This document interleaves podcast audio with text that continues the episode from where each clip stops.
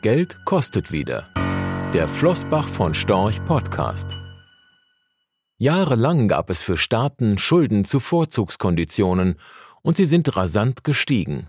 Jetzt ist damit Schluss. Über Geldpolitik und ihre Implikationen. 180 Milliarden Euro. Was für gewöhnliche Bürger und Bürgerinnen nach sehr viel Geld klingt, war aus Sicht der Euro-Staaten ein echtes Schnäppchen. Denn so hoch war die Zinslast für alle Euro-Staaten zusammen im Jahr 2021. Im Jahr 2000 lag die Zinsbelastung noch bei 268 Milliarden Euro. Dabei haben sich die Staatsschulden im selben Zeitraum mehr als verdoppelt, von weniger als 5 Billionen Euro zum Ende der Jahrtausendwende auf 11,7 Billionen Euro Ende 2021. Ist doch in dieser Zeit die Durchschnittsverzinsung der Staatsschulden in der Eurozone von rund 5,5 auf 1,5 Prozent gesunken. Mit diesem Zinsvorteil ist aber inzwischen Schluss. Mit der rekordhohen Inflation kam es auch bei uns zur Zinswende. Rentierten etwa zehnjährige Bundesanleihen zu Jahresbeginn noch negativ, stiegen ihre Renditen auf zeitweise mehr als zwei Prozent. Das geldpolitische Kalkül hinter der jüngeren Zinsentwicklung ist plausibel. Wegen der rekordhohen Inflation erhöhen die Notenbanken die Zinsen. Denn kostet Geld wieder etwas mehr, dann sinkt die Nachfrage nach Krediten. Und weniger Kreditnachfrage bedeutet gleichfalls eine geringere Nachfrage nach Gütern und Dienstleistungen. Das ist wichtig, weil Lieferengpässe und eine Verknappung des Angebots als eine wesentliche Ursache für den Inflationsanstieg gelten. Mit dieser Geldpolitik sollen sich Angebot und Nachfrage wieder annähern und die Inflation zu niedrigeren Raten zurückkehren. Sie macht also Sinn, auch wenn sie die Wirtschaft erst einmal belastet. Genau solche Belastungen scheut der türkische Präsident Recep Tayyip Erdogan, obwohl die Inflationsraten in der Türkei bereits im Sommer 2021 die Marke von 20 Prozent erreichten.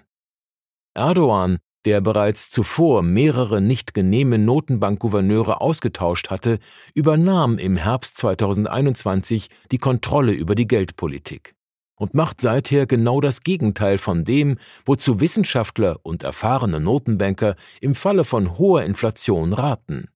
Er lässt die türkischen Leitzinsen immer weiter absenken, bisher achtmal, von 19 Prozent auf zuletzt 9 Prozent. Im Ergebnis ist der Anstieg der Verbraucherpreise in der Türkei seit August dieses Jahres nicht mehr unter die Marke von 80 Prozent gefallen. Mit den sehr hohen Inflationsraten ging ein Währungsverfall der türkischen Lira einher. Gegenüber dem Euro hat sich ihr Wert seit Anfang September 2021 etwa halbiert. Das half zwar zunächst der Wettbewerbsfähigkeit zahlreicher Exporteure und des Tourismussektors. Allerdings zeigen sich die Kosten der Geldpolitik oft erst auf lange Sicht. Der Vertrauensverlust in den Investitionsstandort Türkei und in die türkische Währung ist enorm. Besonders dramatisch sind aber vor allem die sozialen Folgen. Während wohlhabende Bevölkerungsteile von der Entwertung ihrer aufgenommenen Hypotheken und Unternehmenskredite profitieren, werden für ärmere Bevölkerungsteile Alltagsgüter und medizinische Produkte unerschwinglich. Ihre Lohnverhandlungsmacht reicht angesichts einer Arbeitslosenquote von etwa 10 Prozent kaum aus, um einen wirksamen Inflationsausgleich zu fordern. Die Türkei kann somit als ein mahnendes Beispiel für alle Regierungen und Notenbanken gelten, die sich zuallererst in einer langfristigen sozialen Verantwortung sehen und nicht irgendwelche Partikularinteressen verfolgen. In der Euro-Krise aber auch in der Pandemie taten sich Regierungsvertreter vermeintlich leicht, gigantische Rettungspakete zu schnüren. Gab es doch seit Jahrzehnten zinsseitigen Rückenwind. Je größer die Pakete wurden, desto günstiger schien ihre Finanzierung zu werden. Doch die diesjährige Zinswende dürfte auch bei der Fiskalpolitik eine Zeitenwende einläuten. Neuschulden gibt es nicht länger zum Nulltarif.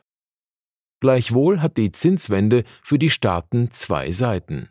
Einerseits werden zwar steigende Zinskosten zur Ausgabenbelastung, Andererseits steigen die Steuereinnahmen aber spürbar an, solange die Inflationsraten hoch bleiben. Und sollten die Inflationsraten deutlich zurückgehen, sind auch wieder niedrigere Zinsen vorstellbar. Denn Geldpolitik ist reflexiv. Sie reagiert auf veränderte Bedingungen. Die Ausgabenpolitik der Staaten ist es nicht unbedingt. Sie kann an vergangenen Reaktionsmustern in Krisenzeiten festhalten, solange die Reflexivität der Geldpolitik ihre Schuldentragfähigkeit langfristig gewährleistet. Die Staaten sollten die Herausforderung annehmen.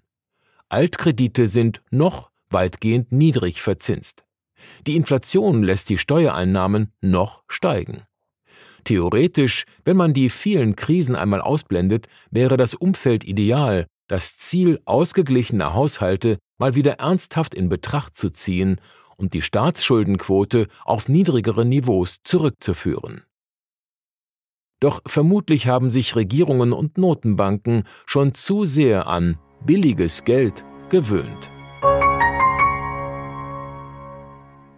Rechtlicher Hinweis diese Publikation dient unter anderem als Werbemitteilung. Sie richtet sich ausschließlich an deutschsprachige Anleger mit Wohnsitz bzw. Sitz in Deutschland, Österreich, Luxemburg und in der Schweiz. Die in dieser Veröffentlichung enthaltenen Informationen und zum Ausdruck gebrachten Meinungen geben die Einschätzungen von Flossbach von Storch zum Zeitpunkt der Veröffentlichung wieder und können sich jederzeit ohne vorherige Ankündigung ändern Angaben zu in die Zukunft gerichteten Aussagen spiegeln die Zukunftserwartung von Flossbach von Storch wider, können aber erheblich von den tatsächlichen Entwicklungen und Ergebnissen abweichen. Für die Richtigkeit und Vollständigkeit kann keine Gewähr übernommen werden. Der Wert jedes Investments kann sinken oder steigen, und Sie erhalten möglicherweise nicht den investierten Geldbetrag zurück mit dieser Veröffentlichung wird kein Angebot zum Verkauf, Kauf oder zur Zeichnung von Wertpapieren oder sonstigen Titeln unterbreitet.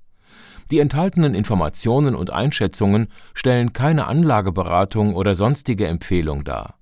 Sie ersetzen unter anderem keine individuelle Anlageberatung.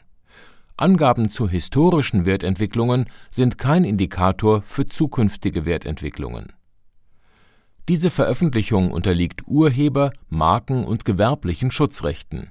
Eine Vervielfältigung, Verbreitung, Bereithaltung zum Abruf oder Online-Zugänglichmachung, Übernahme in andere Webseite, der Veröffentlichung ganz oder teilweise in veränderter oder unveränderter Form ist nur nach vorheriger schriftlicher Zustimmung von Flossbach von Storch zulässig ein umfangreiches Glossar zu Themen und Begriffen finden Sie auf www.flossbachvonstorch.com/glossar/. Diese Veröffentlichung unterliegt Urheber-, Marken-, gewerblichen sowie wettbewerbsrechtlichen Schutzrechten. Copyright 2020 Flossbach von Storch. Alle Rechte vorbehalten